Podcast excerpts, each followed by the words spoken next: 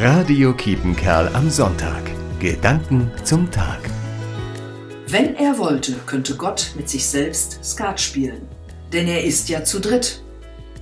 Zugegeben ein etwas gewagtes Bild für die Dreieinigkeit Gottes, die wir heute feiern.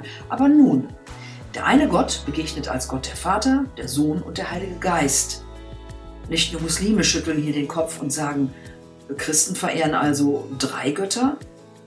Nein, tun wir nicht. Wir glauben allerdings, dass Gott absichtlich auf drei verschiedene Weisen mit uns in Beziehung tritt.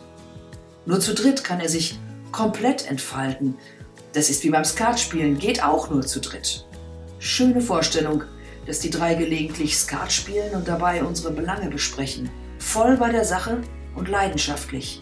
Skat braucht Teamplayer und Solisten. Es geht immer um alles. Nichts bleibt liegen und die Karten werden ständig neu gemischt. Traue ich den dreien zu.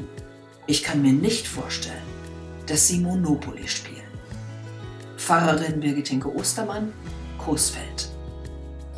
Radio Kiepenkerl am Sonntag. Gedanken zum Tag.